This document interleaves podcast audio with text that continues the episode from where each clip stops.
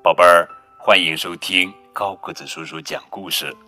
今天呀，我们要讲的绘本故事的名字叫做《池塘底下有什么》，作者是梅约瑟夫·库夫勒，著会，张芳翻译，教我学会深层次认识所有的事物。欧内斯特家的屋子太普通了，屋后。也没什么好玩的。今天他决定干点儿特别的，测测自家的池塘有多深。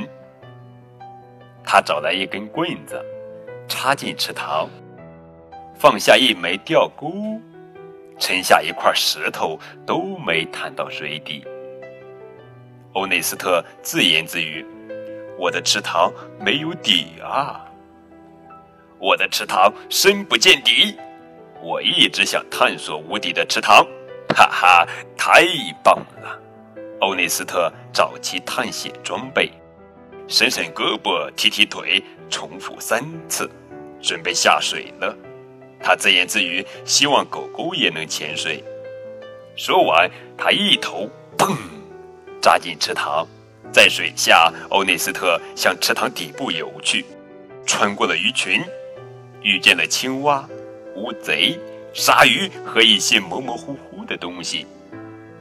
他游到大片漆黑的地方，穿过水底宝藏。他说：“这里有人忘了开灯了吧？”欧内斯特继续往下游，来到没有人到过的地方，游啊游啊，终于从池塘的另一端游出了水面。哇！这边真大呀，真热闹呀！哦，这也太小了吧！呀，太高了吧！不过形状刚刚好，太棒了！这是属于他的世界。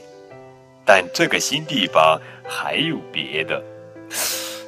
呃，这儿好可怕，呃，太吓人了。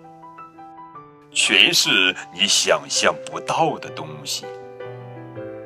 可欧内斯特是最勇敢的探险家，他一边挥舞宝剑，一边大声呐喊，直到月亮落入水中。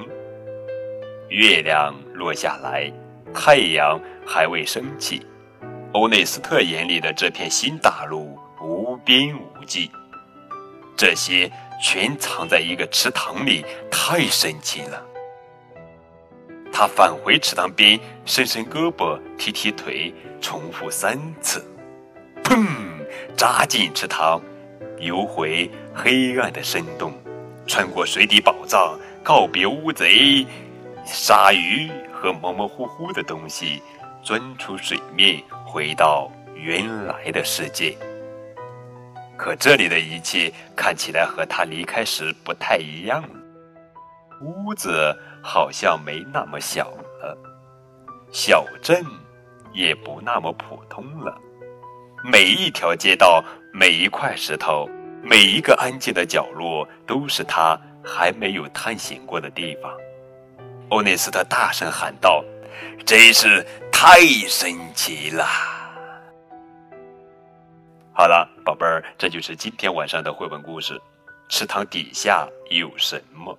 更多互动可以添加高个子叔叔的微信账号。感谢你们的收听，明天我们继续来讲好听好玩的绘本故事，等你哦。